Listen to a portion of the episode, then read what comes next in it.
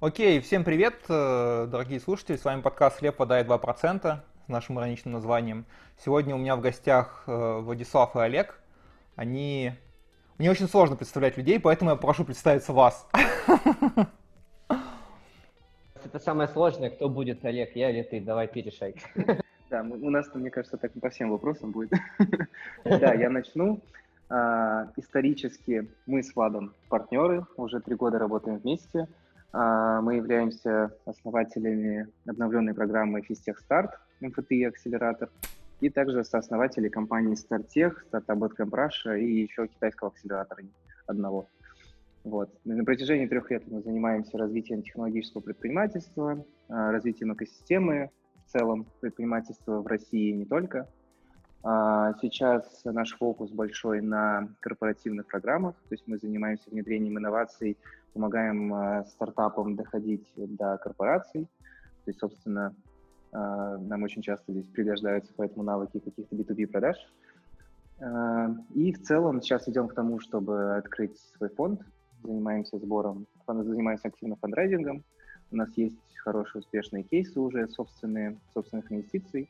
Вот. И, собственно, за последние три года мы работали над очень большим количеством направлений, и сейчас фокусируемся на тех, которые зашли круче, особенно там, с учетом пандемии, то, что сейчас актуально для рынка. Вот поэтому работаем над своими лучшими сторонами и подтягиваем зоны роста. Если коротко, то так. Спасибо. А, ладно, будем, будем решать, кто будет говорить. А, я видел, э, читал в интервью, что с разными интересными идеями вам приходят, и как я понял, что вы стараетесь собирать то, в чем сами разбираетесь. Там черный чеснок, я вот что-то читал, какие-то... Где ты это взял? У нас действительно было такое? Неужели мы про это писали? Ну да, это, это проверенная информация. Ну да, к нам такое приходило. А такой вопрос. Вот э, я уже говорил, по-моему, Влада еще не было, Олегу. М- зачастую, э, когда люди собираются в каком-то сообществе, наверное, это можно назвать сообществом, большое количество людей, да, у них проблема с конкуренцией. И я вот э, увидел в интервью, мне очень понравилось, и я думаю, что у вас, в принципе, там красной нитью это через все идет. А, как вы вообще м, доносите до людей, что это все-таки сотрудничество, вы соратники, вы идете к общим целям, помогаете друг другу? Потому что я вот небольшой референс своему сделаю, да, вот у меня там большое сообщество продавцов, и многие продавцы не умеют в конкуренции вообще. Ну, начиная от того, что они просто плохо говорят о своих э, конкурентах и заканчивая какими-то странными вещами, про которые я рассказывать не буду. Да, я, я наверное, тут отвечу. ну, на самом деле у нас просто как такая философия, то, что ну, вообще в целом наш российский рынок он маленький, венчурный рынок еще меньше, да, и, ну, тут, как сказать, все, кто тут находится, невозможно по нашему мнению, быть конкурентами, потому что его нужно развивать. Тут, наоборот, нужно все вместе, ну, знаешь, взяться и ну, идти вместе. То есть, более того, мы постоянно открыты тем, кто делает похожие вещи, что и мы. Допустим, с тем же акселератором ШЕ мы делаем совместно, там, да, программы и прочее. И мы, наоборот, всегда стараемся делиться, ничего не держать внутри себя, потому что мы считаем, что ну, то есть наш рынок такой, что его нужно развивать. И конкуренция здесь, если все будут молчать или там что-то друг другу палки в колеса ставить, это ни к чему хорошему не приведет. Тут наоборот, типа, чем больше появляется разных программ, людей, которые талантливо это все делают, тем больше будет и стартапов, и корпоратов, которые захотят работать с инновациями. И, и вот это, наоборот, нужно раскачивать. Нужно как можно больше успешных кейсов. Если можно помочь кому-то, там, мы называем это не конкуренты, да, а типа соратники, да, потому что мы, ну, у нас у всех, на самом деле, одинаковое видение, что нужно делать. Если, наоборот, друг другу помогать, то это, наоборот, будет развивать рынок, и, соответственно, чем будет больше успешных кейсов, тем рынок будет расти, и всем будет только лучше. У нас примерно ну, такое видение. И, честно говоря, в том числе здесь, конечно, очень сильно еще это э, Vision у нас это очень похож на, на и наших инвесторов, да, которые там придерживаются всякой там и бирюзового управления, и вот, вот в это все направление, они тоже э, всем своим конкурентам, в кавычках, потому что они никого не считают конкурентами, тоже помогают. Вот. В этом плане, ну как так, не знаю, Олег, что тут еще хочешь добавить? На самом деле еще вот просто там по такому наблюдению э, хорошо э, ну, сейчас попытаюсь сформулировать эту мысль. Э, те, кто работают закрыто, они, ну, не знаю, довольно как-то быстро и умирают тоже. Вот. А те, кто работает открыто хорошо, с ними как-то проще найти какие-то общие точки взаимодействия, вместе пойти деньги зарабатывать. И даже если ты у тебя есть какой-то там, ну, если назвать конкурент в кавычках, и он может там выкрыть какую-то программу, э, взять какой-то крутой проект, то есть если у тебя с ним хорошие отношения, то у тебя всегда есть шанс там прийти к нему, стать рядом, помочь в чем-то, взять какую-то зону, потом пойти в другой свой проект, позвать своего там, как говорить, соратника тоже поучаствовать. Но, в общем, вместе в любом случае получается всегда как-то лучше. И плюс ко всему этому мы всегда открыто делимся опытом и всегда помогаем, а, и в ответ это тоже происходит. То есть мы поэтому сами личностно растем, и, и компания развивается быстрее, потому что нам а, тоже помогает какие-то практики перенимать. И, собственно, вообще изначально, когда мы только начинали работать э, с корпорациями, мы очень, ну, мы были вообще подразделением физтеха изначально, э, и мы много довольно-таки э, делали различные мероприятия, какие-то активности с компаниями за бесплатно. Вот, то есть мы просто, нам было интересно там помочь стартапам, что-то развить, у нас было время, силы, молодость, все такое, а, и мы открыто это все давали, никогда никого, ни от кого ничего не скрывали, и потом, когда мы уже начали работать на коммерцию, это также возвращается. То есть это не обязательно даже в денежном эквиваленте, но в эквиваленте там помощь э, по поиску людей, помощь в экспертизе, а, помощь там по знакомству, по каким-то контактам, это всегда возвращается, поэтому мы приняли решение, что мы не будем ни с кем а, конкурировать э, открыто, занимать какие-то позиции, закрываться, потому что мы на данный момент чувствуем в этом, наоборот, выгоду. Ну и Влад правильно сказал, поле непаханное в России, мы нужно все это брать вместе, развивать, и поэтому смысла сейчас ну, мы не видим вообще никакого конкуренции на данном этапе, да и думаю, в последующем тоже.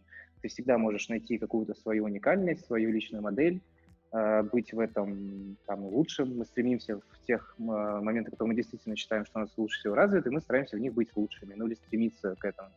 Вот. А по другим моментам, то есть мы и другие направления тоже развиваем и мы стараемся быть рядом с лучшими и помогать им, и учиться тоже нарабатывать себе опыт, экспертизу.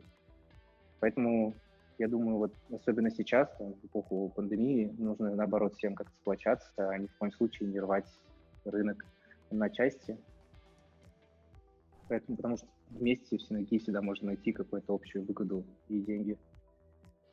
Я напоследок просто скажу, просто вот тоже хороший кейс, когда к нам приходили разные другие там акселераторы, там экосистемы развития, они нас просили помочь там с проектами, с пиаром, а сейчас чем-то. Мы никогда там, ну, не отказывали, делали то, что там бесплатно и прочее. И потом, когда нам нужно было помощь их в поиске каких-то определенных стартапов, да, под компании, э, к нам вообще абсолютно все, то есть даже те, от кого мы, честно говоря, не ожидали, за то, что, наверное, мы так были открыты, и нам тоже все помогали. И в этом плане прям, ну, объективно можно увидеть даже выгоду в, в таком, ну, что, ну вот как-то так. Слушай, я очень согласен, но мне кажется, это уровень зрелости, э, зрелости, наверное, да, там вот говорите бирюзовая организация, я недавно писал подкаст с Майндбоксом, знаете, не знаете их, я не знаю. Слышал, ну не то, что детально, но я слышал. Ну да, это рекомендационные, господи, рекомендательные системы, в общем, для email в основном. Но у них тоже вот такая политика полной прозрачности, там, мотивация на обучение, там, ну, интересные ребята. И мне кажется, что это тоже определенный уровень зрелостности, к нему нужно прийти, да, там, как есть красные компании с красными директорами и с красными сотрудниками, да, а, им, ну, как бы, у них еще это зона роста, да, скажем так. А, мне кажется, что может быть это такой СНГшный менталитет, mindset о том, что горизонты планирования очень узкие там, да, а вы там, ну не знаю, я думаю, что тоже мыслите довольно глобально, смотрите далеко вперед и понимаете, что ну там со временем каждый может другу пригодиться. И вот очень правильные вещи сказал, по-моему, Олег сказал, э, по поводу того, что никогда не бывает, что ты закрываешь одну задачу. Если вот переложить на B2B продажи, всегда там, ну, нету двух одинаковых продуктов, да, там что-то вы там делаете другое, там где-то можно там что-то заапсейлить. Это очень круто. А, у меня есть вопрос такой, он немножко провокационный, надеюсь, нормально к нему отнесетесь. Как вы считаете, а стартап это не ругательным словом ли стал в современном бизнесе? О, можно я тут отвечу? На самом деле, да, я, ну, то есть, как сказать, я на самом деле ничего плохого в словах не вижу, плохой смысл передается только, ну, типа, как сказать, Э, плохих слов не бывает, но вокруг каких-то возникают какие-то, знаешь, негативные оттенки. То же самое, как в нашем рынке, плохой оттенок обрело слово инкубатор. Потому что это, типа, если говоришь инкубатор, это означает что это такое, типа, не очень сильный и прочее. Ну, то есть ассоциации уже плохие. И э, мы проводили такой опрос среди разных директоров по инновации в крупных компаниях. И когда говоришь слово стартап, то у них это ассоциируется с чем-то типа, ну, не готовым, там только что MVP появилась. А у нас всегда был стартап, потому что, ну, к примеру, вот у нас есть стартап, да, который вот наш портфельный, который там по всей Европе уже продает и прочее, там у него оценка уже там сейчас 20 миллионов э, евро, и у них там 80% аудитории, ну, прям не русские и прочее, то есть они очень большие уже, но они для нас стартапы, для всех стартапов. А э, когда ты общаешься с корпоратами, то в, в глазах корпората стартап — это все-таки что-то маленькое. И вот в этом плане э, это слово себя немного изживает, именно на, на, если ты работаешь, ну, вот как мы там, да, на рынке корпоративных инноваций, когда в том числе твои клиенты — это те, кто хочет что-то внедрять. И там ты придумываешь слова типа там scale-up, э, проект, э, инновационная компания, то есть приходится как-то изворачиваться, но на самом деле суть от этого не меняется. Это у стартапа у него просто есть разные стадии, э, там, seed, pre-seed, еще что-то, да, и, ну, как сказать, мне кажется, мне кажется, что в Америке нет вот этой проблемы, потому что ты там мог поднять раунд B, но тебя еще называют стартап, да? Ну, грубо говоря, то, что ты растешь и прочее, ты, там, у тебя нету еще такой какой-то бюрократии внутри тебя, стартаперская атмосфера. Но то, что нужно находить какой-то синоним, особенно при работе с корпоратами, особенно это при B2B продажах, потому что сейчас акцент уходит с каких-то просто образовательных программ и прочего на то, чтобы найти проекты, которые можно пропилотировать, а потом интегрировать. И вот это такой, ну не знаю, лайфхак или нет, если нас слушают продажники, то желательно не говорить там слово стартап, а говорить там скиллап или проекты поздних стадий. Ну, то есть это ни, ни, ни разу не провокационный вопрос, я думаю. Окей. Okay. Я тоже добавлю еще, Uh, у меня, наверное, самое вот из нашей сферы такое токсичное слово, по моему личному мнению, это стало слово инновации. Ну, как бы это ни странно было. То есть я когда слышу много там, слов инновации, инновации, то есть это очень э, не, не, не влечет за собой никакого подтекста, особо какой-то базы нет, какое-то имя нарицательное, и по мне вот оно самое токсичное на, на данный момент. А, для меня лично, а, то есть несмотря на то, что мы этим занимаемся очень открыто и много, а, уже потихоньку даже слово акселератор становится токсичным, потому что когда мы тогда, там, три года назад этим занимались, первый акселератор свой открывали, это было, то есть реально вот уже тогда было слово инкубатор токсичное, акселератор еще было такое в моде. А сейчас э, там растет количество акселераторов, а, выходят проекты, где кому-то что-то не помогли, еще где-то там есть акселераторы, которые берут там, что-то на входе, и если есть какой-то негативный результат, само собой, там слово за слово какие-то слова становятся токсичными. Но по мне это тоже хорошо, что даже там кто-то считает стартап, акселератор, инновации токсичным словом, значит, этим люди занимаются. Ну, то есть просто так это ниоткуда не появится, что это слово стало токсичным. Значит, люди этим занимаются. Значит, люди работают, значит, это все развивается. А, а чтобы эти слова приходили в какое-то другое значение, нужны успешные кейсы. То есть, когда будут успешные кейсы, когда каждому человеку, который не из этой сферы, будет понятно, что вот есть там стартап, который стал превратился в большую компанию, там, тащит на себе рынок, э, организовывает огромное количество рабочих мест и, и используется в повседневной жизни, и всем это помогает, то тогда, конечно, это слово перестанет быть токсичным. То есть просто нужно... А, на самом деле у нас вокруг очень много стартапов, э, которые нас окружают, которые мы используем, но просто никто про это ну, особо не говорит, что вот это стартап, вот ты его используешь, это полезно, это круто, ну, то есть здесь просто вопрос, мне кажется, времени, что если э, будут добросовестные люди, которые будут хорошо работать со стартапами, с инновациями и делать хорошо акселераторы, то впоследствии э, успешные кейсы, они перебьют всю эту токсичность. А, по поводу пиара, вот э, ты говоришь, что так или иначе об этом говорят, и это хорошо. Я согласен. По поводу инноваций расскажу сам немножко. Я продавал DMP-системы на основе искусственного интеллекта, плюс мы делали э, цифровые двойники, там, ну, вот всякие такие вещи в компании Cleverdata, там, дочь, дочка Ланитовская. И я очень много видел кейсов, когда люди говорят, мы занимаемся цифровой трансформацией, а по факту они там автоматизируют какой-то маленький процесс. Ну, наверное, вы с этим гораздо больше сталкиваетесь, чем я. А по поводу, кстати, пиара, так или иначе, интересные у вас были кейсы, я почитал, как вы приглашали спикеров а, Тинькова, Канделаки. Я понял, что они были довольно, ну, скажем так, резонансом в своей среде. О, да, нам так прилетало потом. Особенно.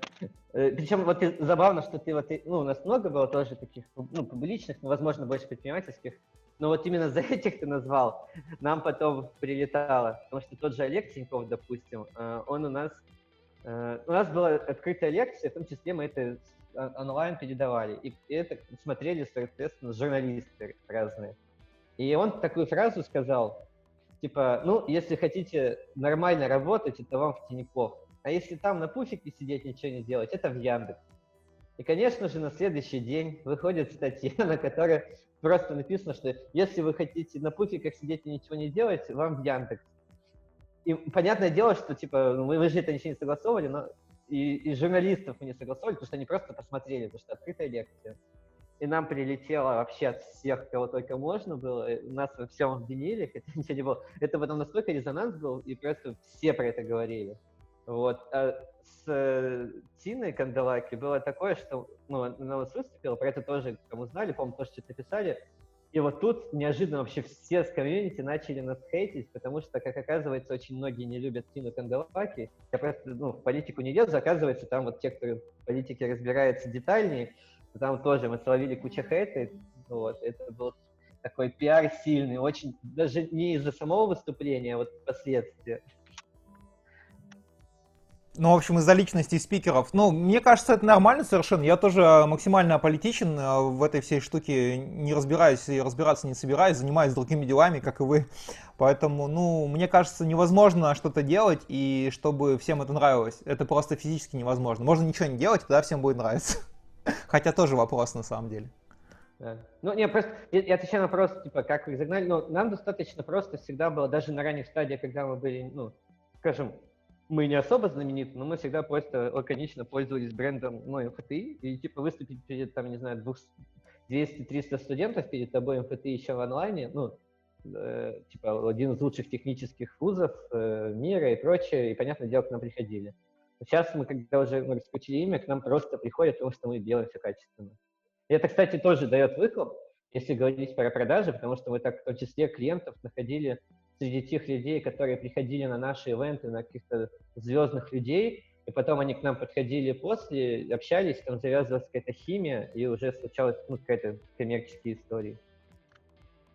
А, интересно, вот э, читал такие вещи о том, что, ну, это, наверное, не то чтобы особо секрет. В общем, бывает такое, что ребята приходят в акселератор и сталкиваются с тем, что они проводили каст-дев, и клиентам это не нужно. Ну, вы, наверное, с этим сталкиваетесь гораздо больше, чем я.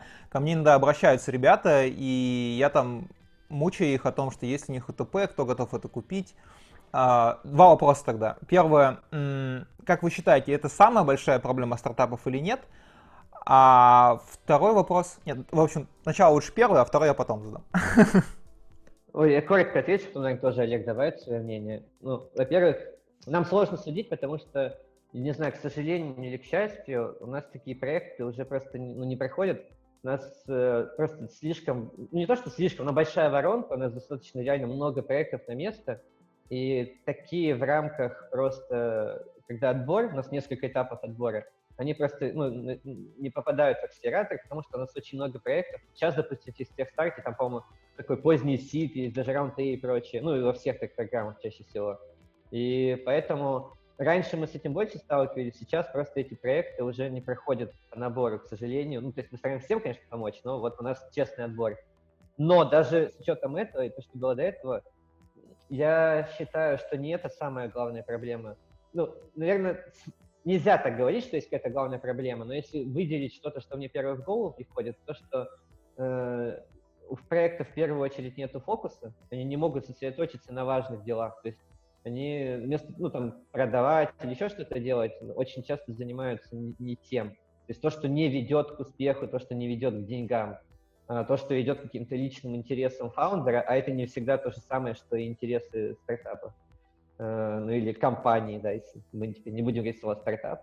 И второе, э, у многих проектов просто не хватает вот этого, я не знаю, как это назвать, но почти execution у них страдает.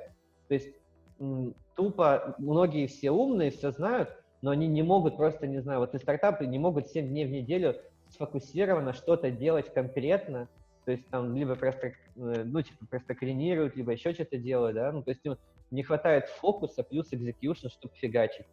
Вот это вот мое мнение.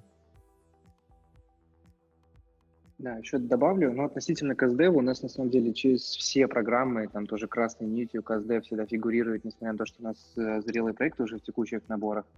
И на начальных этапах мы сами этому активно учились, когда сами тоже все это начинали, каздевили стартапы, как с ним, как с вами лучше работать, там, что понравилось, не нравилось в прошлых акселераторах, что вообще в целом нравится, не нравится делать. То есть у нас всегда в начале большую часть там, бюджета образовательной программы у нас всегда уходила на КАЗДЕВ, ну, то есть самые лучшие эксперты, чтобы самим научиться, чтобы стартапам польза была, потому что действительно на ранних стадиях это самое важное – вот. И еще, то есть вот Влад правильно сказал, что э, э, людям тяжело делать там что-то важное порой, э, что ведет там к развитию компании, да я даже по себе так могу сказать, это всем тяжело делать, а КАЗДЕФ, он всегда ведет к чему-то новому. Ты действительно что-то сделал, по своему мнению, потом вышел там в рынок, э, поспрашивал людей, узнал какие-то инсайты и понял, что тебе нужно что-то переделать. И всегда а, разбирательство в новом и делать что-то новое, это всегда сложнее, чем делать то, что ты привык, то, что ты знаешь. А, мне кажется, зачастую поэтому стартапы там вместо каздева и вместо того, чтобы идти продавать, они сидят и пилят свой продукт просто до посинения, пока он не будет, по их мнению, просто идеальным. А потом окажется, что все эти кнопки а, и какие-то фишки, которые они наделали, они, оказываются, людям не нужны. Вот. То есть, наверное, да, каздев действительно очень важен, и мы всегда на него тоже большую часть времени тратим. И, но сейчас мы больше его используем именно у себя в работе, нежели в работе с стартапами, потому что мы а, делаем очень адаптивные довольно программы и занимаемся большим количеством вещей, и очень много каздаем и заказчиков, и партнеров, а, и стартапы, кому что нужно. То есть это действительно очень важная вещь, особенно на начальных этапах развития компании. А, такой вопрос. А, есть, э, есть, есть ли какие-то стартапы или идеи, там, я не знаю, которые вы запомнили, но они вообще не выстрелили, дальше не пошли, которые прям лично вам очень понравились? И вообще, какие у вас, наверное, так не стоит говорить, потому что вы занимаетесь, скорее всего, всем, но это как бы ваше личное мнение. А, какие сферы вам более близки? Ох, сложно. Блин, я только недавно думал, что я перестал запоминать стартапы, чтобы просто, вот, чтобы ты понимал, вот у нас сейчас идет разом 5 программ, и там в сумме больше 100 стартапов, я уже ну, не все помню. И у меня как раз наоборот остаются в голове те, которые сейчас как-то летят, выстреливают, и которым ну, хочется помогать. Э, из тех, которые не выстрелили, господи, я вообще, ну, наверное, сейчас не скажу, реально слишком много стартапов ну реально, не знаю, возможно, это уже у нас какая-то деформация, то, что у нас слишком много проектов в моменте идет, и, соответственно, у тебя просто все остальное забывается, и ты помнишь только эти, которым нужно сейчас помочь. Я понимаю, что очень много деятельности, это совершенно нормально, это круто, когда много движухи. Тогда, может быть, поделишься, наоборот, с теми, кто тебя, кто выстрелили, ну, кто тебя больше всего там, не знаю, вдохновили за последнее время, как, как хочешь. Ну вот, не знаю, вот первый в голову пришел, вот сейчас почему-то э, Муберт. Это генерация, ну, вот, знаешь, музыка, короче, он генерит, там, нейросеткой. И э, вот наш партнер тоже здесь, которая Лиза, она вот, допустим, часто эту музыку слушает по работе и прочее. Ну, ребята очень сильно летят, и там очень сильная команда. Вот, и, не знаю, вот они мне первые сейчас в голову пришли. Еще пришли в голову... Ну, вот есть проект, который сейчас развивается, вот у нас тоже в акселераторе, это Stream Sale. Нам просто очень нравится сейчас э, все, что связано с, ну, с геймингом, с около киберспортом и прочим. И вот э, ребята, они, получается, делают платформу для стримеров и блогеров, для микроинфлюенсеров. И они помогают именно связывать с микроинфлюенсерами ну, разные крупные компании, потому что микроинфлюенсеры, на самом деле, в отличие, ну, если посмотреть на количество просмотров, то у них, их, если их вместе сложить, у них гораздо больше, чем у самых крупных, да, если в сумме смотреть. А, и с ними работать дешевле. Соответственно, они этой платформой очень удобно модерируют э, рекламодателям, как с ними взаимодействовать, и они умеют очень четко аудиторию смотреть. То есть, с одной стороны, это идея на поверхности, но с другой стороны, до нее нужно было дойти. Вот фаундер, он просто долго этим занимался, к этому пришел, и сейчас вот он тоже хорошо выстреливает. Возможно, я про это помню, потому что э, нам очень нравится все, все, что связано с играми. Вот. По поводу Муберта для слушателей сноску, это проект, который генерирует фоновую музыку, если не память не изменяет, с помощью искусственного интеллекта. Правильно же я помню? Да, да, да. Я вроде так и сказал. Ну, да, да. Да, Муберт прикольные ребята, мне тоже нравится. Как-то общался с кем-то из них, они там Солза искали. Ну, это прям интересный проект. А может быть, Олег, тоже тебе что-то запомнилось? Да, на самом деле вот э, про проекты, которые не взлетели, э, я боюсь этого слова, не взлетели, но вот у меня всегда на этот счет, у меня есть один проект из нашего первого набора, он прям сердечки. Вот, э, ребята занимались э, арендой пчел, ну, то есть такой бишеринг. А, то есть они работали с э, заводчиками пчел, то есть в чем, что ты у тебя есть улья, ты там в сезон получаешь мед, и потом, когда начинается зимовка, у тебя там тебе приходится тратить много усилий и денег на том, чтобы содержать там стаю вообще в каком-то состоянии, чтобы там не умерло больше определенного процента пчел и все такое. Вот, и ребята, по сути, занимались тем, что у них была специальное оборудование, теплица, где пчелы спокойно могли перезимовать, и они давали пчел в аренду. То есть э, люди, которые занимаются заводом, они просто забирают себе мед, вот, там платят а, какие-то коммерческие отношения между вот ними по самой аренде, и потом возвращают их на зиму. Ну, то есть, не знаю, у меня это просто настолько понятная идея, настолько мне это так залипло в душу, вот, до сих пор помню, но, то есть, возможно, не знаю, рынок, может, не такой большой в России, что поэтому о них сейчас так много не слышно. Но вот почему-то они в голове остались. Интересная идея. А такой вопрос. Зачастую бывает такое, и тоже там читал в интервью, говорить о том, что проходят какие-то стадии акселератора и понимают, что, ну, все, дальше как бы не готовы идти, либо с идеей какая-то проблема, либо с реализацией. А на, на вашей памяти много таких людей возвращаются и делают новые проекты? Понимаю, что психологически это тяжело, и я, насколько вас слышу и понимаю, вы этим всем горите, это очень круто на самом деле. Вот, насколько для вас это, не знаю, вы уже, вы пропускаете это через себя, это первый вопрос, или нет? А второй, там, насколько часто это бывает?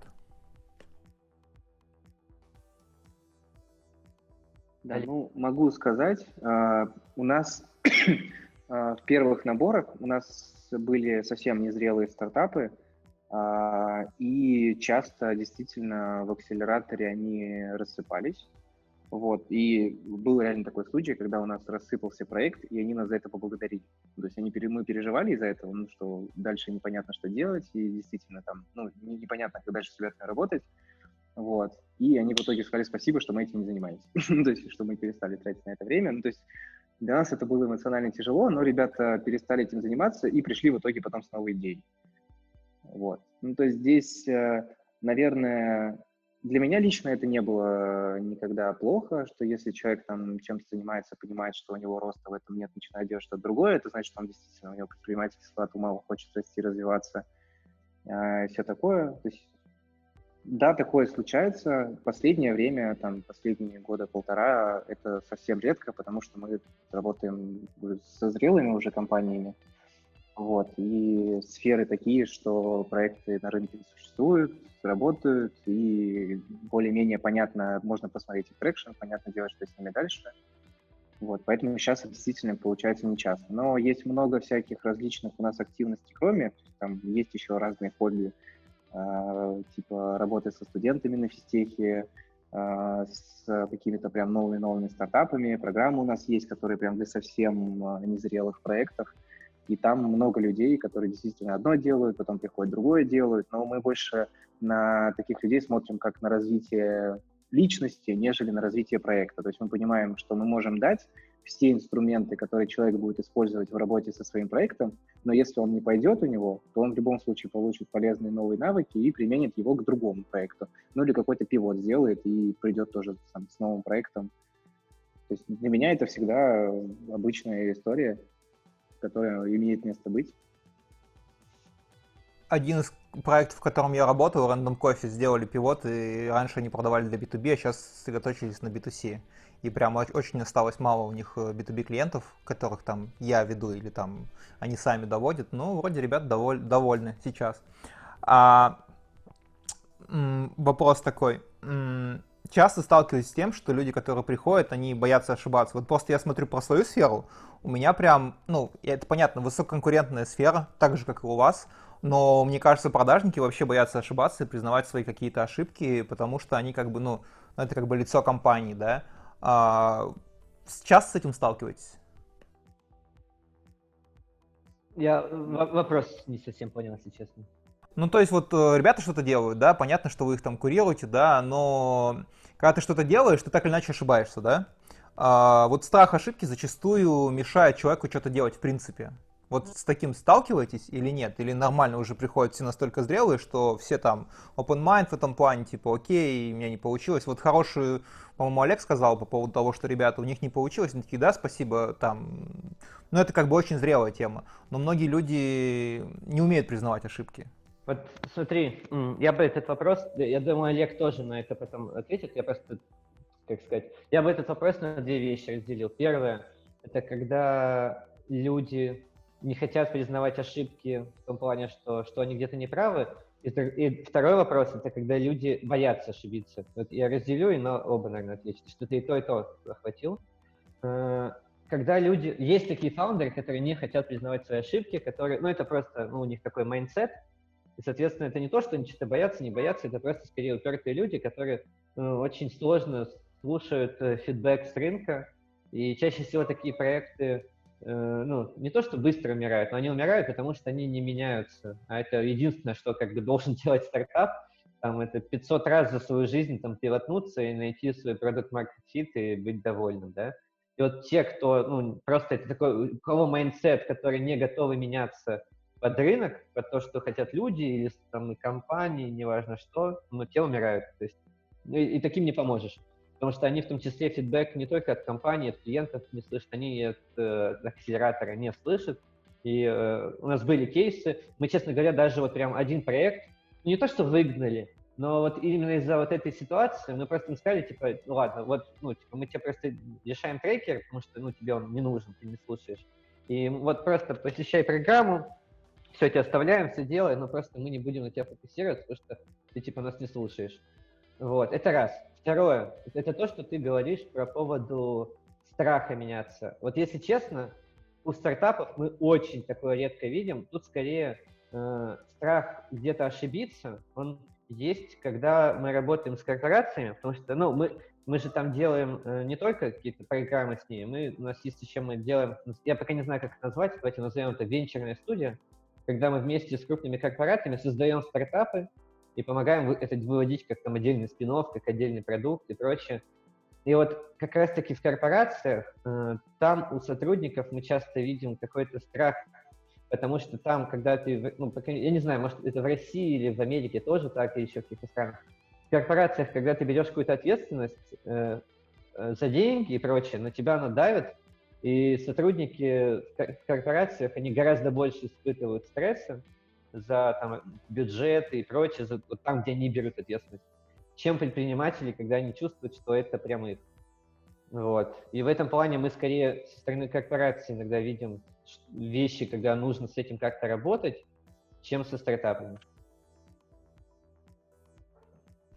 Окей, okay, спасибо. Ну, я, Олег, ты что-то хотел сказать? Тоже свое видение в этом. Ну, если дополнить, для меня вообще в целом ошибка – это довольно такой относительный термин. А, тяжело, ну, а, тяжело сказать, что такое стартап ошибся. Ну, то есть, возможно, сделал что-то не то. То есть для меня не страшно, что стартап ошибся. Ну, э, не, не страшно то, что стартап даже не то, что не признает ошибки, он может и не признавать ошибки. Но самое главное, мне кажется, это слышать действительно какую-то обратную связь а, там, от людей, от клиентов, ну, даже от акселератора, до, до всех. Ну, то есть просто слушать обратную связь и делать какие-то выводы. То есть, может, ты, ну, может, на самом деле он и не ошибся, может, просто нужно что-то поменять. Трактовку даже. Вот. То есть э, страшно, когда люди действительно просто не хотят реагировать ни на какую а, обратку. Вот это страшно. А, а по поводу боязни ошибиться, не знаю, я по себе могу сказать, то есть у нас тоже с Владом очень сильное такое разделение, даже эмоциональное в компании, не, не то что операционное. А, то есть я человек, который а, очень боится всегда совершать ошибки. Вот.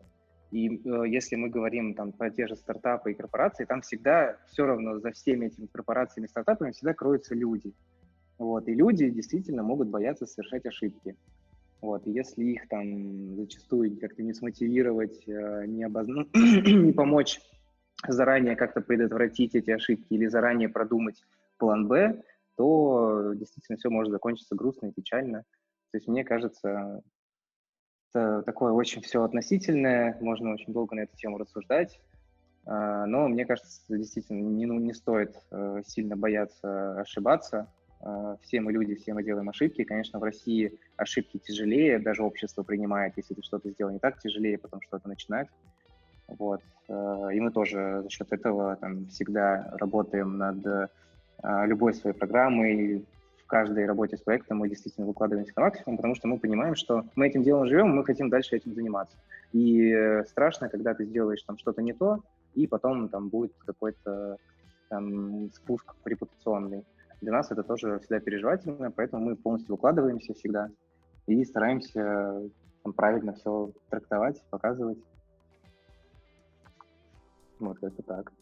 А, такой вопрос. Бесплатные пилоты, как к этому относитесь? Я часто сейчас общаюсь с рынком, и ребята говорят, вот мы делаем бесплатный пилот. Понятно, что это там точка входа в компанию, да, но я, например, очень негативно отношусь к бесплатным пилотам, потому что мое четкое там убеждение о том, что когда человек на стороне заказчика делает какие-то вещи, он понимает, что для компании это ничего не стоит, то потом у него такое когнитивное искажение. Почему я должен платить за это потом? Как вы к этому относитесь? Ну, тоже вот, плохо. Тут тоже много можно сказать. Э, действительно, в целом, наверное, я бы сказал, что я лично, думаю, да мы с Владом вместе относимся к этому плохо. То есть, действительно, если ты делаешь работу, она должна оплачиваться. Хотя мы очень много делали сами, когда только становились, мы очень много делали бесплатно. А, и много так на этом летели тоже. такие же наши ошибки, в общем, были. Но иногда, а, мне кажется, встречаются такие истории, когда стартапу просто удается максимально убедить корпорацию, ну, то есть корпорация как-то отнекивается, нет, нет, нам не надо, и стартап просто вот, ну, очень хочет доказать, что надо, и когда больше идет инициатива именно от стартапа, что нет, я все-таки вам сделаю это, хотите вы этого или нет, даже за бесплатно, то мне кажется, в таком случае это может и хорошо, что если в итоге компания видит ценность и потом заплатит за работу. Но если стартап этого действительно хочет. Но если корпорация отталкивается от того, что там, да, нам это интересно было бы попробовать, но платить за это не хочется, то тогда, тогда да, это негатив и только. А, Аарон Росс как-то сказал, что клиент должен заслужить э, предложение, немножко так, такую штуку о том, что если ты, например, общаешься с клиентом, то если ты быстро ему как бы предложение выставляешь коммерческое, то он может его не ценить. И, ну, у меня вот лично такое же отношение к пилотам, да, а там, ну, я просто много там тоже общаюсь с ребятами, кто-то там делает за какие-то такие типа 20 тысяч в месяц мы работаем, я говорю, а какое отношение у заказчика внутри?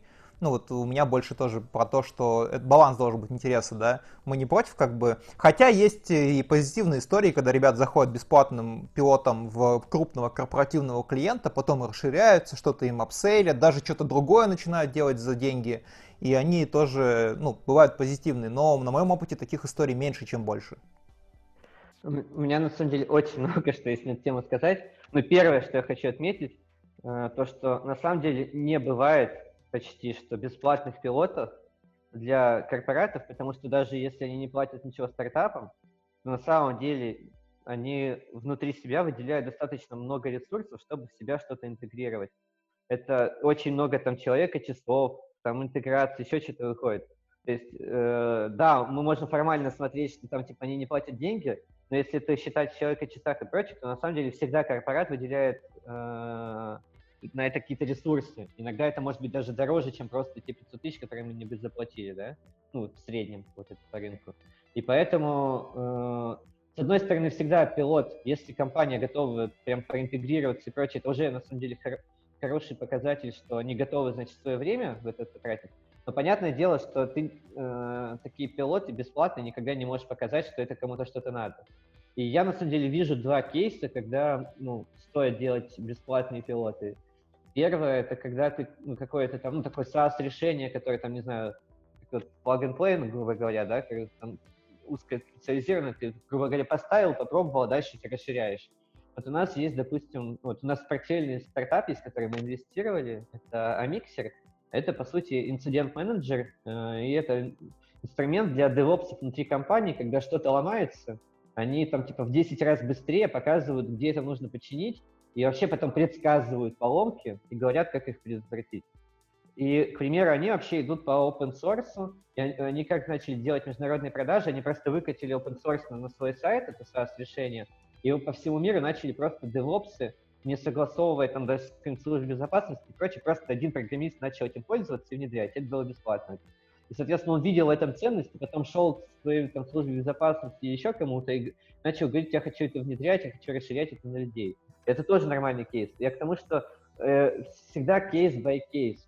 Просто если мы говорим про какие-то совсем там enterprise решения, где очень крупные чеки, то понятное дело, что ты там, ну, у тебя там только в одном варианте, когда ты идешь и делаешь, скорее всего, бесплатно. Это когда этот рынок такой нагретый, у тебя там находятся внутри конкуренты, и ты такой говоришь, там, я не знаю, давай, я тебе сейчас бесплатно проведу кейс, ты мне дашь какую-то выборку там, своих данных, я на ней проведу какой-то анализ там, за месяц, и я тебе покажу, что, я, ну, что у нас лучшие показатели, чем того, чем вы пользуетесь сейчас.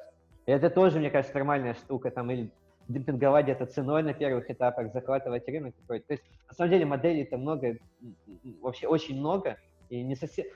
Мне бы хотелось сказать, что да, никогда не делайте бесплатно, но мне кажется, это будет э, такой обман к, к слушателям, потому что у всех совершенно могут быть разные проекты, и там совершенно разная э, модель продажи. Вот как-то так. Ну, то есть, я считаю, если финально, то я считаю, что нет правильного и неправильного пути. Есть, типа, твой путь, который тебе приносит деньги. А, я просто попытаюсь объяснить коротко, чтобы на этом сильно не заострять внимание.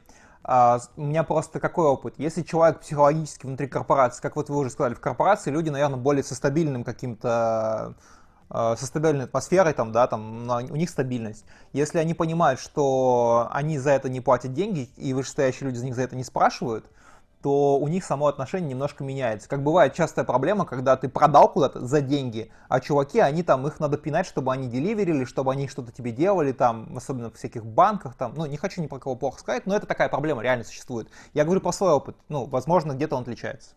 Ну да, просто видишь, ты, возможно, у тебя чаще опыт. Ты просто понимаешь, что, что B2B продажи это не всегда какой-то enterprise, где чеки там миллионы долларов или рублей и прочее. B2B продажи это может быть какой-то SaaS, который там чеки, это чуть ли не как B2C-шные, но он просто очень тебе сильно скейлится, это тоже B2B. Я, я только про это говорил. но то, что ты говоришь про свои кейсы, с этим я полностью согласен. Ну, то есть, э, с этим я не спорю. Окей. Ребят, я понимаю, что времени у нас не очень много остается. Я, наверное, пару вопросов еще задам, будем закругляться.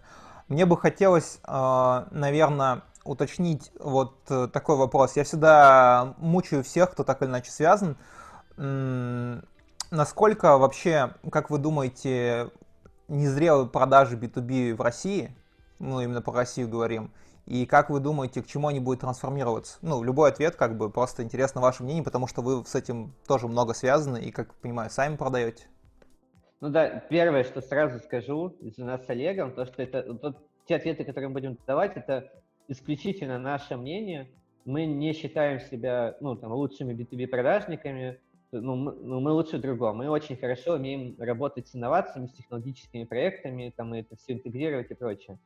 И, но наш опыт, наверное, показывает, что, как сказать, мы очень много просто работаем э, не, не только с Россией, много видим кейсов по миру. И мы видим, что ну, России, э, корпорациям, ну, очень много мы что, есть брать оттуда. И в первую очередь это связано, наверное, не с какими-то hard вещами, а такой soft skill вещами, это mindset. Э, и мы видим, как наши портфельные стартапы, и не только наши портфельные, кому помогаем выходить туда в мир, э, как у них совершенно на другом уровне идут взаимодействия там, с корпорациями, там, где максимально открыто. Там, честно говоря, конкуренция больше, да, потому что там и стартапов больше и прочее. Но вот, на, по крайней мере, я могу за себя сказать, что мой идеальный мир — это когда э, у нас в России применяется такой mindset, он станет более открыт ко всему новому, И когда тебе, чтобы, ну, то есть, когда все захотят больше идти не просто от привычных вещей, а, ну, типа, развиваться, интегрировать какие-то новые вещи, которые будут приносить там ценность, цели и прочее. Мне кажется, сейчас, именно если мы говорим с точки зрения стартапов, то очень часто нужно прям корпорации прям доказывать, биться и прочее. И, возможно, это нормально. Но мы видим другой мир, где это происходит чуть по-другому, и нам чем-то, ну, в каких-то моментах он тоже нравится, и хочется, чтобы все-таки это менялось. Я, я, я на самом деле ответил не, максимально нечетко, но потому что у меня именно мой ответ в том, что очень хочется, чтобы у нас в целом менялся mindset э, во всей предпринимательской среде нашей. Не, на самом деле ты очень четко... Ну... Э, извини, Олег, давай ты. Да, дополнить, наверное, единственное, что могу. А, всегда, когда хоть где-то вообще упоминается B2B, это всегда все сразу говорят, ой, сложно, долго, а, ну, то есть непонятно, особо не... Ну, в общем, нет у нас какой-то культуры B2B продаж, мне кажется, в России особо. Ну, то есть, э, да и в целом у нас не, не то чтобы сильно... Почему-то, когда я слышу B2B, это все-таки для меня ассоциируется, вот есть, э, то есть много, мне кажется, B2B продаж есть, когда компании работают друг с другом, и может у них и все нормально. То есть у нас, для нас B2B это все-таки стартап продает корпорации. И у нас в целом не сильно-то развита венчурная история в России, и стартаперское там сообщество и все такое, понятно, поэтому и B2B продаж особо нет, и экспертов отсюда нет. А, и мне кажется, что действительно это в ближайшее время может меняться, но только если у нас э, будет сама экосистема предпринимательства развиваться, тогда и B2B продажи уже будут как-то вставать, когда будут люди, которые могут чем-то поделиться. Потому что тут даже такой сектор, который ну, нельзя там позвать э, кого-нибудь там из какой-нибудь развитой э, истории, там, нельзя позвать кого-нибудь из Силиконовой долины и научить B2B продажи. Потому что здесь все полностью зависит от менталитета, от страны, от э, структуры вообще госорганов и всего-всего-всего прочего. Этому нельзя научить там просто, если ты можешь это делать в каком-то другом месте. Это можно только локально научиться делать. Вот. А, ну и, соответственно, то есть если а, у нас внутри это все будет развиваться, то, наверное, появится какая-то культура B2B продаж.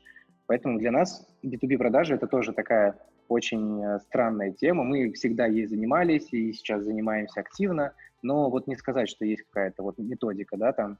Мы никогда не делали, ни разу не делали воронки никакой. Там вот есть, э, вот берем вот корпорации, вот отсылаем им письма, там, пи... ну, вообще такого никогда не делали. А, то есть у нас всегда это с каждым, с каждой корпорацией всегда какая-то личная история выходила. То есть мы много с кем работали, много за кем следили, много просто ходили на всякие предпринимательские тусовки, форумы и все такое, знакомились с людьми, потихоньку узнавали, что кому надо, и потом уже и предлагали, исходя из того, что нам сказали. Вот. И поэтому никаких воронок продаж мы особо никогда не строили. А, это единственные разы, когда мы это пробовали делать, а, наверное, вот получилось с кем-то очень хорошо. И мы шли в похожие компании. Вот. А, и еще тоже у нас э, был ряд неудачных таких моментов, когда мы вот э, в холодную шли просто продавать какие-то компании, да даже не только в холодную, а даже когда были какие-то контакты. То есть мы часто приходили в какой-то общий такой отбор, Э, ну, то есть нас по какой-то методике отбирали на ту или иную программу, и мы всегда проигрывали там по каким-то странным критериям, и нам это не очень нравилось. Поэтому мы всегда исходили из какого-то уникального пути подхода к каждому клиенту. То есть кому-то что-то помочь, кого-то сначала сделать инфопартнером, показать, позвать экспертам в наши программы, показать в целом, как мы работаем, затянуть в нашу уже историю, и потом сказать, давайте мы вам что-нибудь сделаем. Ну, то есть и вот так шаг за шагом мы каждого клиента и находили. То есть я как-то... У нас у самих нету какой-то культуры B2B продаж, то есть поэтому тяжело говорить тут про всех остальных. Да, ну просто если тут сказать, то, что стартапом, как мы выстроили через нашу экосистему, мы выстроили для стартапов через нас B2B продажи только тем, что мы делали очень тщательный отбор, и те корпорации, которые к нам приходят, они всегда ценят качество тех стартапов, которые у нас есть. И в этом плане, почему к нам очень много стартапов идут, потому что в наших программах реально корпораты, типа, на самом деле на них смотрят, реально отбирают, потому что они видят тут качество. И у нас реально даже, возможно, лучше, чем для себя получилось выстроить B2B продажи для наших стартапов, потому что, ну, типа, они наш, можно сказать, товар, да, как бы это грубо не звучало. И вот что мы хорошо умеем делать, продавать стартапы. правильным. Ну, я, я бы не сказал не товар, а продукт. Хоть как-то помягче. По поводу того, что ты сказал, Олег, вот адресная история, я считаю, это самая лучшая история B2B продаж, то есть общаться с людьми как с людьми, устанавливать с ними взаимоотношения партнерские, долгие, в которых ты им помогаешь, и они помогают тебе, и они смотрят на тебя по-другому. Я считаю, это самая лучшая культура B2B продаж, которая нам еще далеко. А, нам реально до этого далеко. Да, это, это правда, но здесь очень важно, чтобы это все в какое-то абьюзерство не превращалось, ну, потому что действительно случались истории, когда ты вот, ну, делаешь, делаешь что-то с каким-то, там, ну, с какой-то компанией, делаешь что-то много, и мероприятий разных проводишь, и помогаешь, и так помог, и здесь помог, и они все тебе говорят, да, да, да, да, да, да, да, мы там что-нибудь делаем, делаем, делаем, и потом как бы раз, и все, и пропадают, или делают что-то другое, или с другими. Ну, то есть иногда, то есть нужно здесь все равно придерживаться какой-то а, этики, что ли, ну, я не знаю даже, как это назвать, то есть каких-то личных правил, до каких пор ты можешь это все делать. То есть, возможно, это уже просто потом смысл теряет, и люди понимают, что ты можешь просто так это все делать, помогать, и ты им особо не нужен. Ну, баланс, да. баланс. Да, Я... здесь, здесь очень важно, да, баланс держать, это самая важная тема. А, ребят, ну мы, в принципе, уже вообще заканчиваем. Давайте э, попрошу вас, не знаю, во-первых, пожелаю вам, чтобы у вас все получалось. Э, я вижу, вы очень горите своим делом. Это всегда приятно встретить человека, который чем-то говорит без разницы. Пусть он там про торсионные поля и неправильные треугольники рассказывает, но если он этим горит, это всегда чувствуется. Это круто. А чего бы вы пожелали нашим B2B продажникам? Нас в основном только продажники и слушают, поэтому вот э, возвращаясь, слушали нас продажники, только они.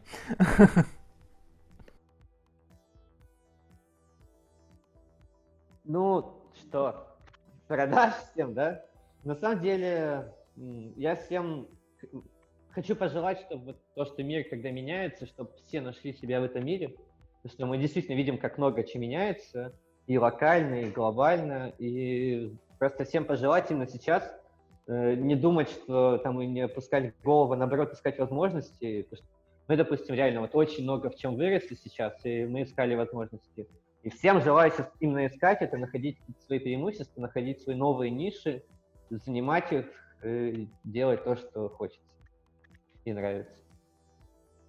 Ну, наверное, можно пожелать а, продажникам можно пожелать четкого умения донести свою мысль. Мне кажется, это самое важное быть услышанным. Вот, а вашим клиентам, заказчикам хочется пожелать умения слушать, соответственно. Потому что если действительно как-то правильно всегда... То есть наша самое важное, одно из самых важных умений, то, что мы вы технари в прошлом, и мы умеем общаться как на стартаперском языке, так и на языке корпораций. Вот, это, собственно, всегда очень помогает. Поэтому мне хочется, чтобы все всегда были услышанными, и чтобы дальше что-то это все двигалось как можно быстрее и приносило обоюдную пользу. Хоро- хорошее пожелание. Ну что, ребят, большое вам спасибо. Рад был с вами пообщаться. Было интересно. Слушатели, я уверен, тоже оценят. Ну что, с вами были Хлеб, вода и 2%. До новых встреч. Все, всем пока. Всего доброго.